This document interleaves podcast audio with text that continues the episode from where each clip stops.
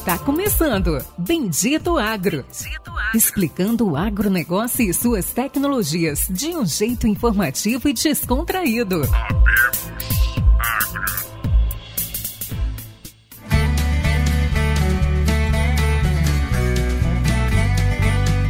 Dia, boa tarde, boa noite a todos os nossos amigos, ouvintes, seguidores do Bendito Agro. Está começando agora mais um episódio super bacana, recheado de informação. Hoje nós estamos aí numa pegada trazer um pouco de informação sobre o mercado sementeiro, sobre o mercado de tecnologia, variedade de sementes para vocês, falar um pouco sobre o panorama geral. Hoje o nosso convidado é Andrei Santos, diretor de planejamento estratégico e sócio da Isla Sementes, empresa gaúcha com mais de 67 anos de mercado. Andrei é engenheiro de produção, 44 anos, natural de Porto Alegre. Andrei, dá um alô, dá um bem-vindo aí para os nossos amigos ouvintes do Bendito Agro. Olá, pessoal. Olá, Bendito Agro. Um grande prazer estar aqui com vocês hoje, podendo compartilhar um pouco desse mundo das sementes, desse mundo da horticultura. E Vai também lá, não poderia faltar, como nunca falta, o nosso co-host e cofundador, o rostinho brilhante a mente maligna do Bendito Agro, Pericles Brilhante. Dá um alô pro pessoal, Pericles. Bom dia a todos. Eu tô dando risada aqui. O que, que o Luciano deve estar tá ouvindo na, na Colômbia? Porque ele voltou, tá muito diferente, né? Rostinho brilhante, mente maligna. Não tem como editar isso aí. que eu não te apresentava, cara. A galera gosta que eu pego no seu pé, Pericles. Você tá com o cabelinho muito arrumado hoje. É porque é, é o sebo, né? Que não deu tempo de tomar banho, acordei 5 e meia. Mas enfim, brincadeiras à parte, né? O Luciano comentou de planejamento estratégico de sementes de horticultura. Então é a primeira vez que a gente tem um líder de sementes focado em horticultura aqui no Bendito Agro. A gente tem muita coisa para aprender. Acho que tem muita, gente, tem muita coisa que a gente faz no dia a dia e a gente não sabe. A gente não sabe de onde veio, como funciona. A gente só compra e planta ali e normalmente tem alguém que trabalhou muito genética, estratégia, logística e produção para chegar àquela semente de horticultura que a gente usa. Então, se nem sempre não é tão fácil igual parece. Eu mesmo já trabalhei com horticultura, sei que é difícil pra caracas, né? Andrei, se apresenta pra gente, por favor. Acho que já comentando assim, o que que você faz hoje no seu dia a dia? Legal. Meu cargo atual, então, aqui dentro da empresa, eu sou diretor de planejamento estratégico. Então, eu tenho o trabalho de uh, organizar nossa equipe para fazer o planejamento estratégico, né? Que a gente faz de ciclos de quatro em quatro anos. Ou, atualmente, com o mundo que a gente vive, com revisão anual. Então, tem que revisar seu planejamento todo ano. Não existe mais de vou fazer hoje, sento daqui quatro anos para olhar de novo, né? E fazer planejamento estratégico é algo, digamos, fácil, entre aspas, né? O difícil é executar. Então, o meu principal trabalho no dia a dia da empresa é garantir a execução do planejamento que é realizado. Então, isso faz com que eu né, me envolva aí com todas as áreas da empresa. Tenho como formação de base em engenharia de produção, então muito foco em visão de processos, em eficiência. Uh, complementei minha formação com marketing, com gestão, com liderança, porque tem uma máxima que eu posso usar a tecnologia que for, mas o que ainda faz as empresas, os negócios acontecerem são pessoas. Né? Então, não se preparar para lidar com pessoas né, profundamente também não tem como gerir um negócio de sucesso. Andrei, show de bola. Eu acho que é o velho, o velho P, né, Périx? Périx, a gente falava disso há muitos anos, produto, pessoas e processos. Não tem como não gerir isso, não tem como hoje uma empresa ou um gestor que não está preparado para lidar com pessoas, ele está em caminho fadado ao fracasso, né? A grande dificuldade do, do futuro é o manejo de pessoas, né? A gestão de pessoas. Pessoas mais tecnologia, né? Essa, sem dúvida, é a pegada aí que vai ser cada vez mais e mais forte, né? Como trabalhar com essas duas potências aí, se mal manejadas, dá problema dos grandes, né? Com certeza. André, vamos entrar um pouco mais específico aí na, na, na Isla. Conta para nós aí como é que vocês começaram, como que surgiu a Isla, o que, que vocês foram desenvolvendo aí ao longo desses mais de 67 anos aí de, de existência da empresa. Aí conta, faz uma linha do tempo aí para nós até onde vocês estão hoje. Legal. Uh, primeiro eu gosto de começar de um conceito bem básico, por mais que eu sei que né, a nossa audiência aí é é muito capacitado e tem um conhecimento já bem importante sobre o agro, mas é a pergunta mais básica: o que é semente? O que faz uma empresa de semente na sua essência? Então, o primeiro conceito que a gente trabalha é diferenciar semente de grão. Então, a gente sempre usa o exemplo do feijão: feijão, grão, pego na panela, cozinho, né, mando ver. Tanto faz se está vivo ou se está morto. Feijão, semente, eu vou pegar ele, eu vou botar na terra e ele tem que nascer. Então, ele precisa estar vivo. O primeiro conceito do que é a semente: semente é um ser vivo. Então, o que uma empresa faz, uma empresa de sementes? Ela cuida da natureza para produzir os melhores serzinhos vivos, todos iguaizinhos, perfeitinhos lá na lavoura, que é a produção da semente. E depois cuida dela, desde então da lavoura até passar por todas as etapas de beneficiamento, análise, armazenagem, embalamento, para chegar na mão de quem? Do produtor. Né? Então, o papel de uma empresa de sementes é cuidar então desses serzinhos vivos, né, para que eles cheguem na mão do produtor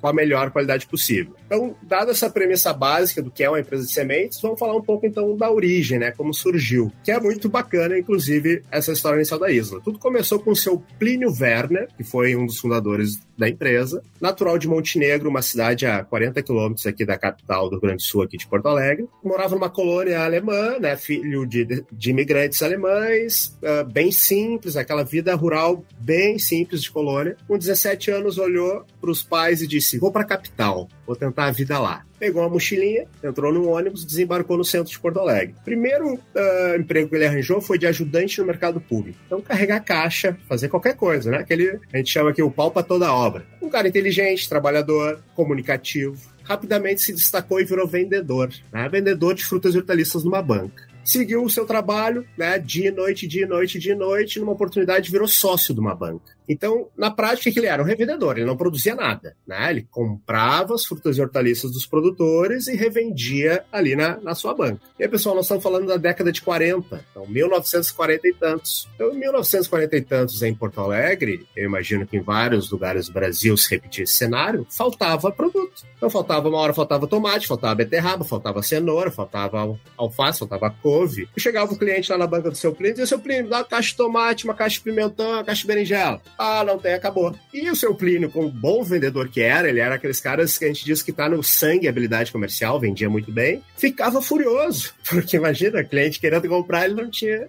produto para vender. E ele começou a instigar os agricultores. Pessoal, por que a gente não tem mais produto? Né? Eu tenho demanda, cliente está aqui me pedindo, eu tô todo dia dizendo não para alguma coisa. A vida de um horticultor em 2022 é desafiadora pra caramba. Tem um monte de perrengue para ele resolver. Imagine na década de 40. Então a lista de, de reclamações ali dos produtores não era pequena, mas teve um item que chamou a atenção do seu Plínio. Eles disseram: olha, seu Plínio, a gente não produz mais porque a gente não tem semente. E aí ele não tem semente? Como assim, né? Aí ele foi entender que o que os produtores faziam era salvar semente, né? Então eu pego a minha lavoura de alface, né, vamos dizer assim. Parte da lavoura eu não colho alface no ponto comercial, eu deixo lá para produzir a semente. Qual o problema disso? Primeiro, ciclos, né? Ciclo de produção de um fruto, de uma raiz, de uma folha é completamente diferente do ciclo da produção da semente. Outro, adubação, né? O manejo da lavoura, o manejo da lavoura para produzir fruto, raiz, folha é completamente diferente de produzir semente. A alface é um exemplo clássico.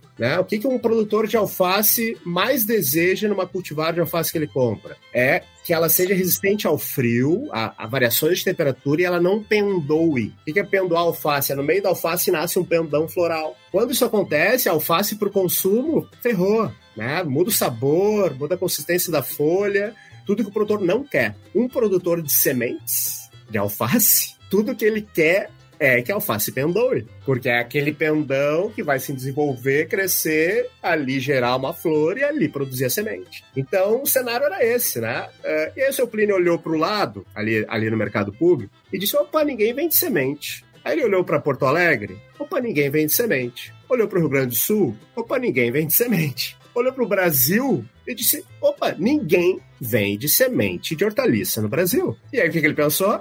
Eu vou ficar vendendo fruta e hortaliça só aqui no mercado que eu tô. Tem mais 10 vendendo as mesmas coisas que eu. Ou vai vender semente que os produtores estão dizendo que precisam e ninguém vende. Obviamente, ele se vou vender semente. Então, em 1953, ele fez um primeiro catálogo, o nome dele ainda na época, Plínio Werner, né, sementes de hortaliças e tal, para ver se essa ideia dele fazia sentido. Obviamente fez. E aí, dois anos depois, então, já junto com a dona Dulce Spalding, esposa dele, que foi o casal que fundou a empresa, fundaram a Isla. Então, em 1955, a gente completou 67 anos agora em 22. Aí a pergunta pode fazer, por que deram esse nome, Isla? Na prática, a Isla é uma abreviatura de importadora de sementes para a lavoura. A Isla nasceu sendo uma empresa exclusivamente importadora de sementes. Aí tem um outro dado importante sobre o mercado de sementes em nível mundial, que é a Isla é a empresa mais antiga de semente de horticultura em atividade na América Latina. Se a gente for pesquisar empresas de sementes antigas na Inglaterra, na Europa, no Japão, a gente vai encontrar empresas de 200 anos. Tem uma empresa que a gente conheceu anos atrás na Inglaterra que chama Thompson Morgan, que tem 167 anos ou seja, 100 anos a mais que a Isla. O que eu quero dizer? Então, enquanto aqui no Brasil, na década de 50, o mercado de sementes de hortaliças estava nascendo, lá fora ele já era desenvolvido, tecnificado, profissionalizado. Então, o que, é que seu Plínio fez? Seu Plínio é descendente de alemães, sabia que a Europa estava logo ali. Então, começou a criar relação com essas empresas que já existiam, trazer a semente aqui a granel e embalar com a sua marca. E é assim que o negócio começou. Aí eu poderia ficar duas horas só te contando histórias do seu Plínio e da Dona Dulce e ou o dia inteiro contando histórias desses 67 anos, né? Mas só gostaria de ressaltar que esse casal que fundou a empresa, eles foram muito inovadores, né, em várias etapas da vida da empresa. Primeira câmara de armazenagem de sementes, primeira máquina de embalar sementes do Brasil, primeira embalagem hermética para pequena quantidade de sementes, que é o envelopinho aluminizado, e também o processo de tornar a Isla uma empresa produtora de sementes. Tá? Então a Isla nasceu sendo uma importadora, então era muito mais comércio, claro que tinha todo o processamento já de invase e tal, para virar uma empresa produtora de sementes. Né? E aí, tentando falar rápido sobre esse processo, eles não sabiam produzir sementes, não eram agrônomos, né? Eles foram aprender, estudar. É. Isso foi muito fascinante de ver a história deles, de todo desafio que surgiu, eles estudavam e atrás e faziam, e sempre num nível altíssimo, né? E aí decidiram que tinham que produzir semente. Isso lá na década de 60, 70 já começou esse processo, né? Especialmente década de 70 ali. E aí, tentativa, erro, né? Um conceito importante aqui pra gente falar, né? Hortaliça, você consegue produzir uma hortaliça de alta qualidade em qualquer lugar do Brasil. Uma espécie ou outra, né? Uma dificuldade ou outra, mas alguma das muitas espécies você vai conseguir. Semente, não. Não se produz semente em qualquer lugar. E isso foi um aprendizado que eles tiveram no erro mesmo, né? Quais premissas para produzir semente? Uma premissa que vale para muitas espécies, não para todas, mas um grupo bem importante, é preciso de frio. Quero produzir semente, preciso de frio. Frio no Brasil, você já limitou né? geograficamente absurdamente, né? Sul. Uh, Paraná, Rio Grande do Sul, Santa Catarina, acabou. É, outra premissa importante, aí vale para 100% das sementes, é clima seco. Sementes de qualidade se produzem em região de clima seco. Então, eles, no primeiro momento, eles tinham um interesse especial em algumas culturas que precisavam de frio, olharam para o mapa do Brasil e onde tem o seco e frio? Descobriram que lá no extremo sul, então na região de Candiota, a cidade mais conhecida na região é Bagé, é lá no, na divisa com o Uruguai. Então lá no extremo sul reúne essas características. Eu já conheci um pessoal de Bagé. Bastante frio e seca, especialmente na época da safra de verão, né, na época da colheita né? Porque a umidade é o maior inimigo da semente. Então, produzir em região de clima seco é fundamental. Foram para lá, compraram a propriedade e aí começaram a produzir. E aí teve uma grande coincidência, bem na virada ali de 70 para 80. Naquela região houve uma reforma agrária e centenas de famílias ganharam uma propriedade sem necessariamente saber o que fazer com aquilo lá. E nesse mesmo momento estava a Isla querendo virar uma empresa produtora de sementes e ali no primeiro momento trabalhando sozinha. O que, que a Isla fez?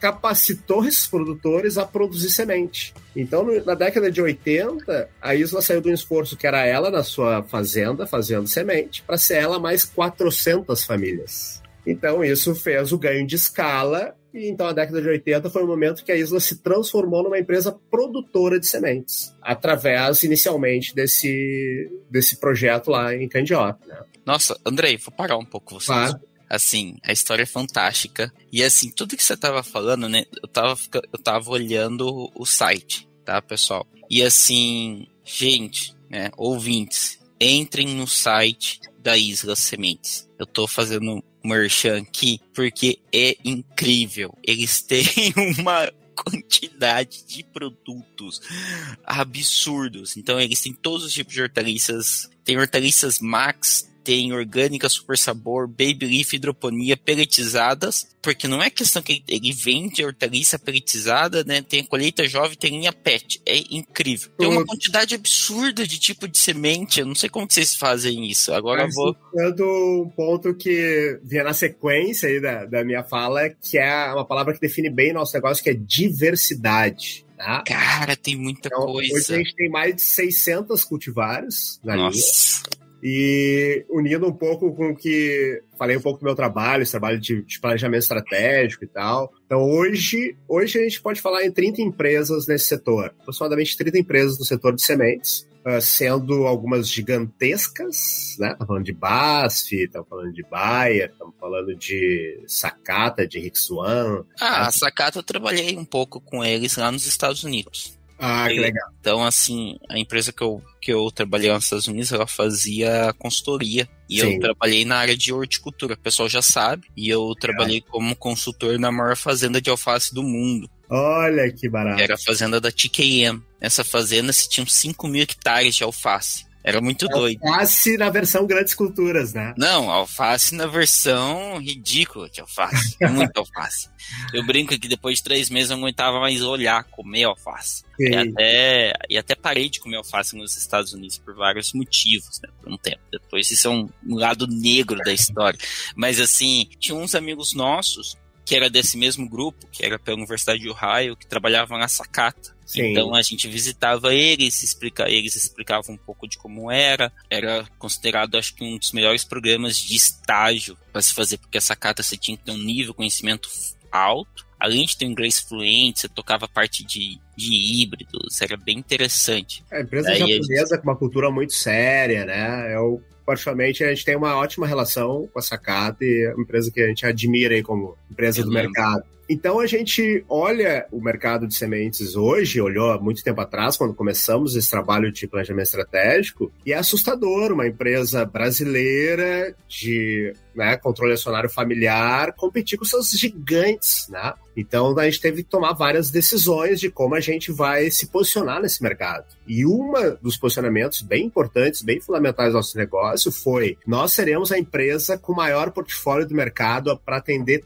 todos os públicos. Né? Um dos nossos lemas é estar ao alcance de todos. Enquanto outras empresas, né, e isso acontece muito com as grandes, né, optam por se dedicar ao mercado de maior valor. Quais as espécies ali que têm maior valor, uh, muito focado em tecnologia genética, né, a base, e aí pega ali um grupo específico de espécies e trabalhar com 60 cultivares, 40 cultivares, 100 cultivares já é um portfólio grande para uma empresa desse porte, enquanto a gente está no patamar mais de 600. Né? Não, é impressionante. Eu tô, eu tô aqui com o site aberto e tem uma aqui, ó.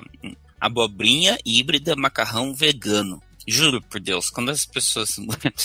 quando eu li, é algo incrível. Tem em todos os tipos de híbridos, coisas. Sabe quando as pessoas assistem Fantástico e olham ah, os híbridos que se usam lá em Israel? A gente tem aqui no Brasil, pessoal. Então, eu achei bem. Eu tô ah, bem. Vou pegar um outro gancho a partir disso que tu falou, tá? Vários ganchos aqui vão unir, tá? Tá legal, o papo tá fluindo, bacana. Eu tava falando lá da, da história da Isa virar produtora de sementes, virou Sim. produtora de sementes. Hoje, 70% do que a gente vende é produzido no Brasil, 30% é importado. Ah, por que que se importa? Primeiro, algumas sementes não se conseguem produzir no Brasil por questões climáticas. É um grupo pequeno, um exemplo clássico, né, são flores em geral, para muitas sementes de flor, você precisa de um longo período de frio para produzir a semente. E aí, no, é, no Brasil, você não consegue isso. Além disso, diferentes países do mundo né, se especializaram em algumas espécies. E são né, os países que têm as melhores genéticas naquela espécie. Pelo tempo, porque desenvolvimento genético é tempo.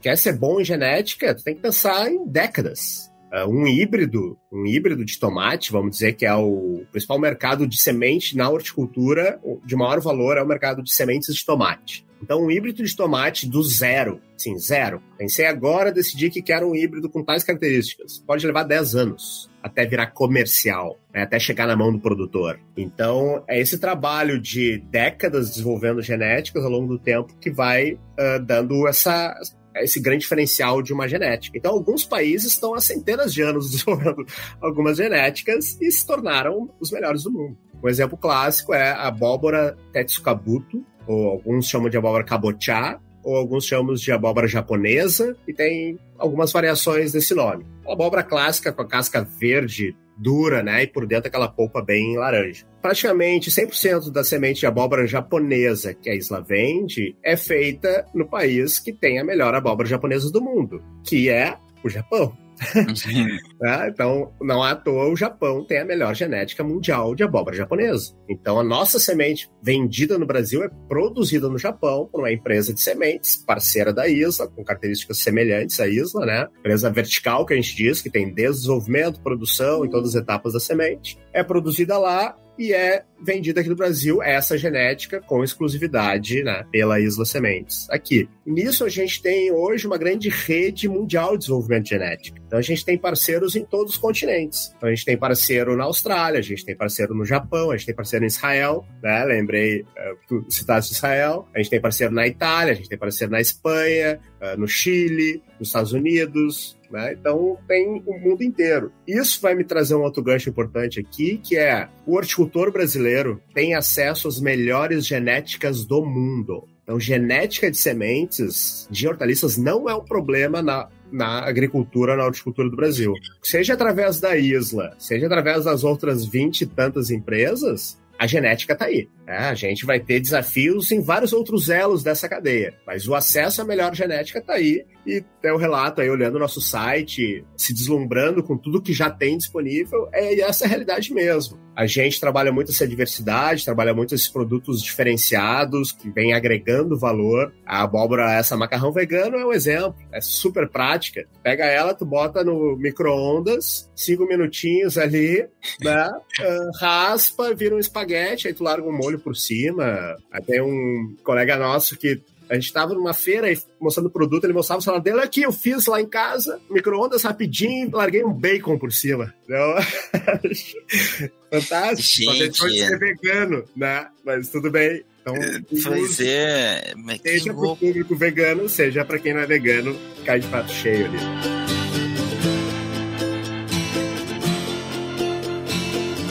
Andrei, tem várias perguntas. Primeiro, parabéns não sei como você se tornou sócio, não sei se você faz parte da família ou não, mas parabéns, eu não tinha noção. Cara, 600 produtos, vocês produzem semente, vocês produzem genética, deve ser difícil pra caramba. Agora, é, deve ser muito difícil. Até a GDM, ó, pessoal da GDM, ó, vocês devem ter quantos produtos com 53% da genética do mundo?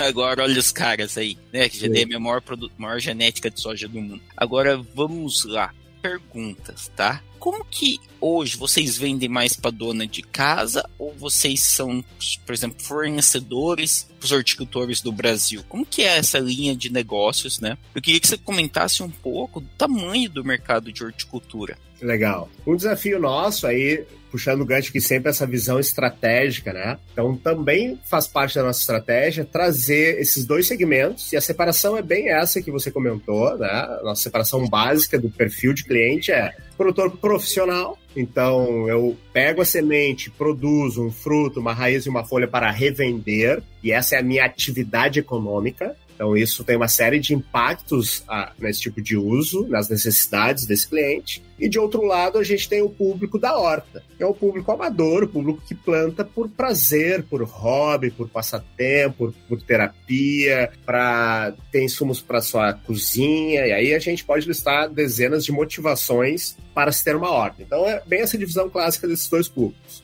uma grande missão nossa aqui, estratégia nossa, é tentar trazer esse crescimento nesses segmentos em conjuntos. Né? O nosso sonho é 50-50, é, é ser 50% horta, 50% profissional. Claro que ao longo do tempo isso vai variando. Então tem um ano que a gente está lá com 60% faturamento no público da horta, no outro tu inverte, porque o mercado profissional, naturalmente, em valor, ele é superior. Então variações do mercado profissional trabalham mais né, esse, esse equilíbrio entre as duas linhas. A parte muito interessante do, do público da horta é que é um segmento em que fortalece a tua marca, porque é muito pulverizado. Né? Então, o envelopinho da horta, a gente. O Brasil tem 5.500 municípios aproximadamente. Né? Eu tenho certeza que a gente chega em 4 mil, porque eu vejo pedindo sair daqui, né? Fora o lugar que chega através de distribuidores e tal, que a gente nem fica sabendo. Mas é lá na ilha do, do Amazonas, do Rio Amazonas, tem uma ilha lá, vai lá ter semente da isla.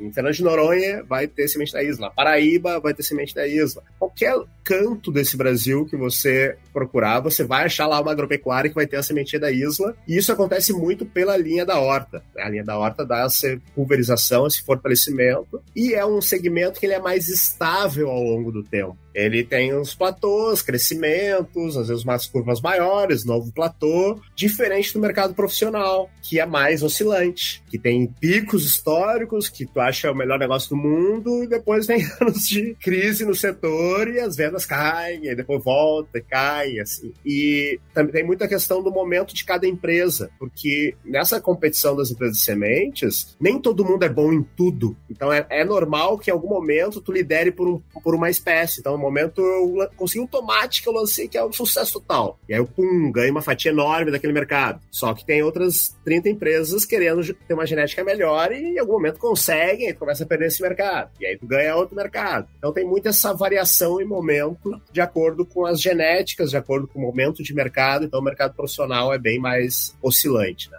Ponto que eu tô pensando bastante é como é que vocês desenvolveram essas novas variedades? Como é que tá isso no... Eu tô vendo que novos tipos de híbridos, hum, tá tendo vegano, um modelo de qualidade, nutrição. Como que ocorre esse modelo, essa, essa forma de trabalhar? O que desenvolveu né, a evolução genética foi a busca por resistência à doença. Aí pegando lá do final do século passado, né, década de 80, 90, que começaram a surgir mais comercialmente os primeiros híbridos. No mercado de horticultura, a gente não tem semente transgênica uh, comercial, tem pesquisas e tal, mas no mundo hoje, pouquíssima disponibilidade, para não dizer próxima a zero, tá? Por questões custo, né? Custo de pesquisa, por questões de resistência do mercado, né? Tem uma série que é toda uma temática que já era outro podcast aí, não vou me aprofundar nisso, né? Então a grande tecnologia da horticultura é a hibridização, né? então sementes híbridas. A hibridização, então, nasceu com busca de aumento de produtividade e, naturalmente, a primeira coisa a combater é as doenças. Então,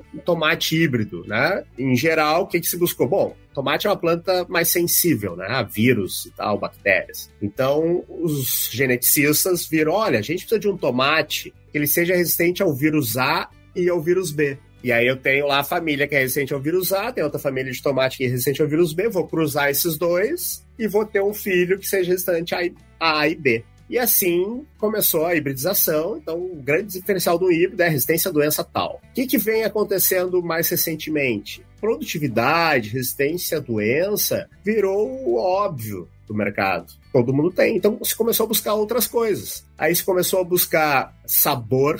Então, um case falando de tomate aqui no Brasil, há 15 anos atrás, se você chegasse para um supermercado, para um hortifruti ali e dissesse: Olha só, eu tenho um tomatinho aqui que você vai vender a 30 reais o quilo, doce, saboroso. Os caras olhavam para ti e diziam: Tu tá maluco? quem é que vai pagar 30 reais no quilo de tomate? Que era uma época em que as pessoas consumiam tomate longa vida, tomate que tomou o mercado, a um preço de 6 reais o quilo. Tá? Então, tu falar pro cara que tu vende tomate a 6 e que agora tu vai vender a 30, ele te chamava de maluco. Até que se lançou no mercado o tomate grape, né, que é o tomate uva, que é desse tamanho, formato de uma uva, como o nome diz, muito doce e saboroso. Muito doce e saboroso. A 30 reais o quilo. O que aconteceu com o tomate grape? Tomou o Brasil. Tomou no sentido de encontra em todo lugar. Conta hoje até a granel em alguns lugares, né? E não mais só embaladinho. Por quê? As pessoas aceitaram pagar 30 reais ao invés de 6 no longa vida? Porque tem sabor que é gostoso comer. Tomate longa-vida, com todo respeito ao tomate longa-vida, a gente vende tomate longa-vida, né? Mas o nome dele já diz, né? Longa-vida. Qual é o grande diferencial dele? Durabilidade pós-colheita. Ele dura muito. É o melhor tomate para comer, saboroso, que tu pega ele, arranca e... Hum, não é, né?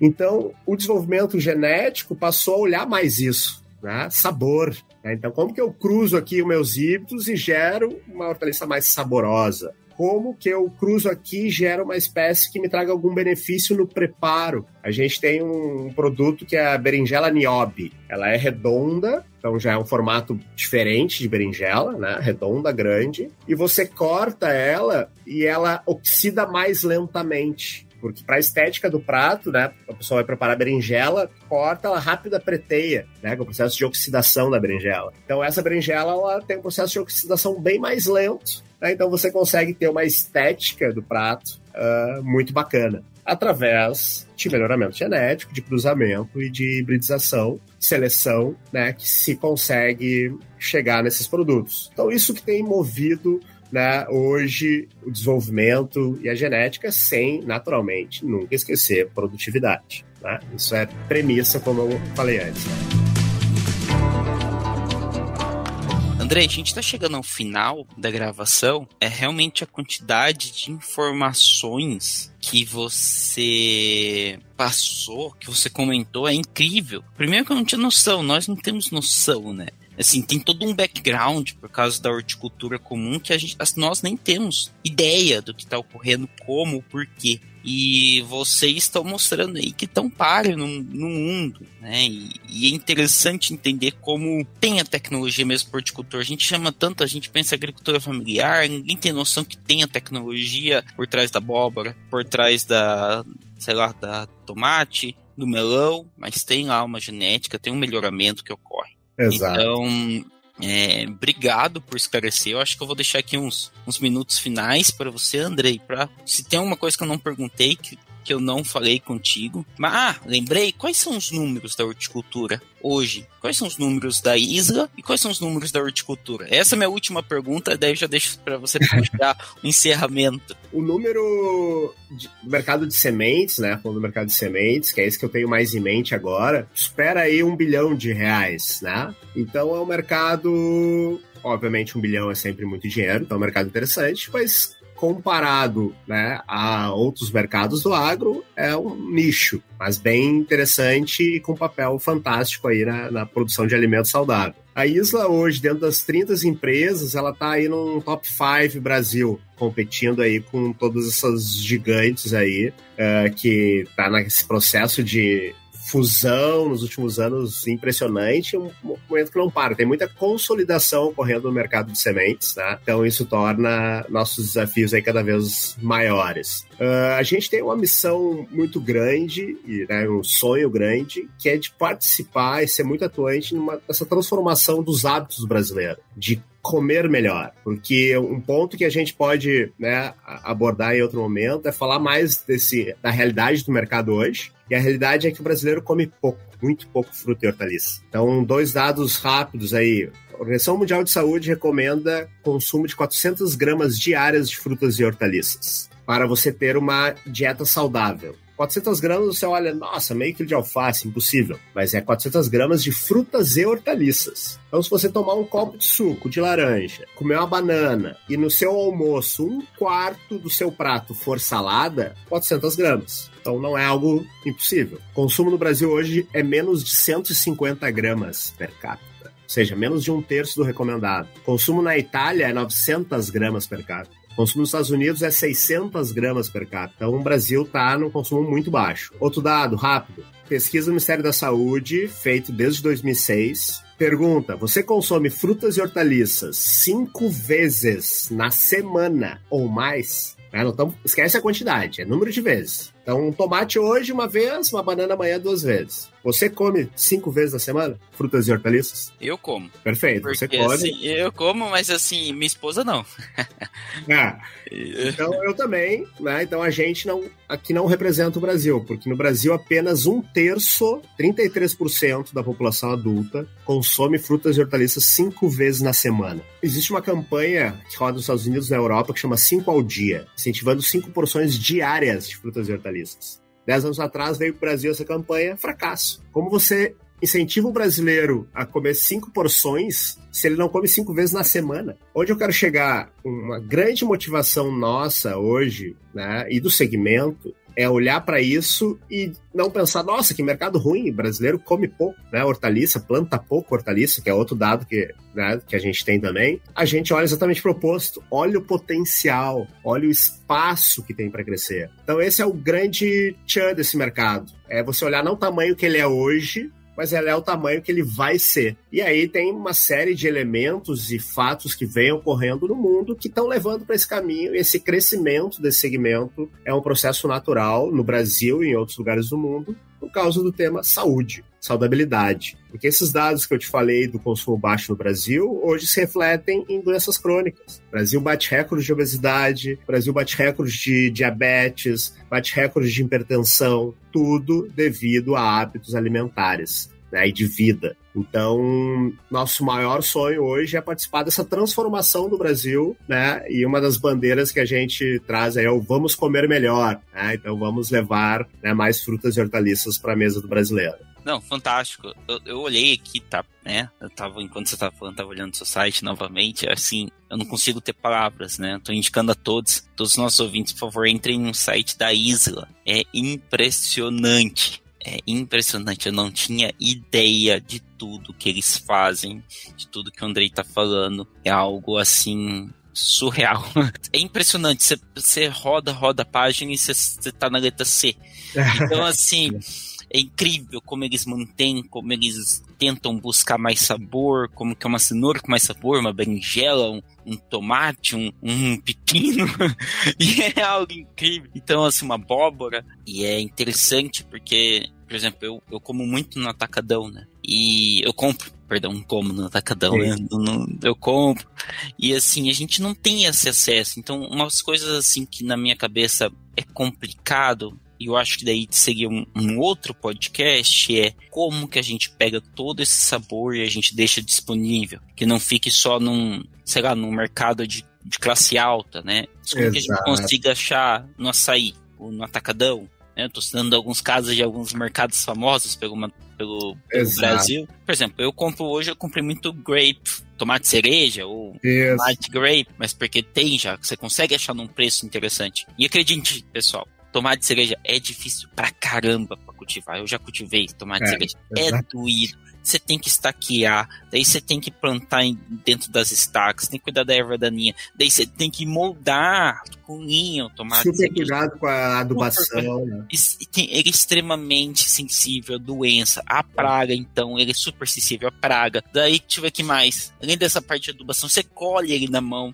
Então, assim, tem um porquê do custo, só para vocês ouvintes entenderem. Então, é, é, a gente tem um longo caminho, né? Acho que seria até um, uma nova discussão, é como a gente pega todo esse sabor e a gente consegue distribuir, porque assim, Isso. hoje a gente consegue comprar uma abóbora diferente por 30 reais o quilo, mas não é todo mundo que consegue.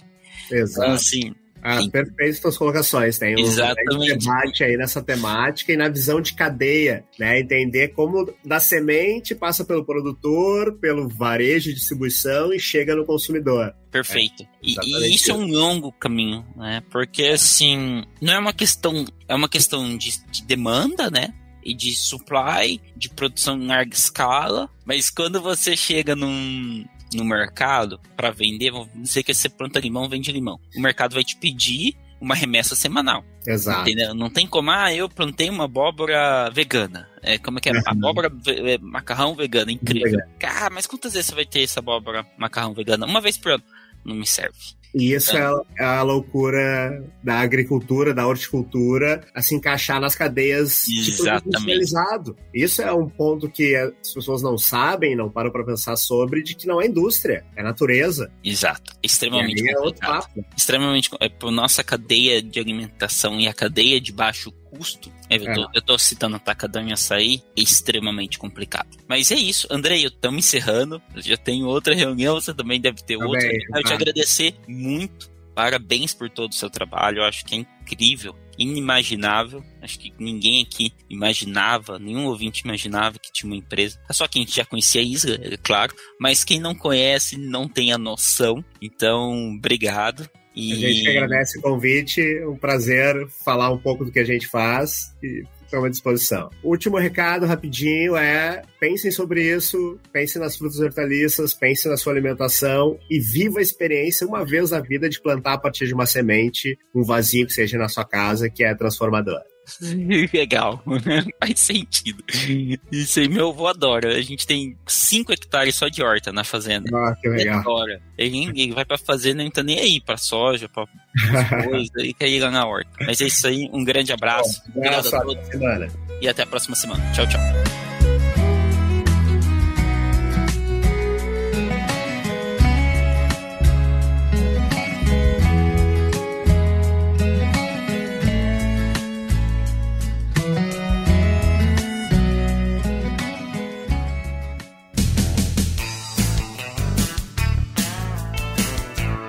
Você ouviu Bendito Agro. Acompanhe o nosso programa nos principais aplicativos de podcasts e fique por dentro das tecnologias envolvendo o agronegócio.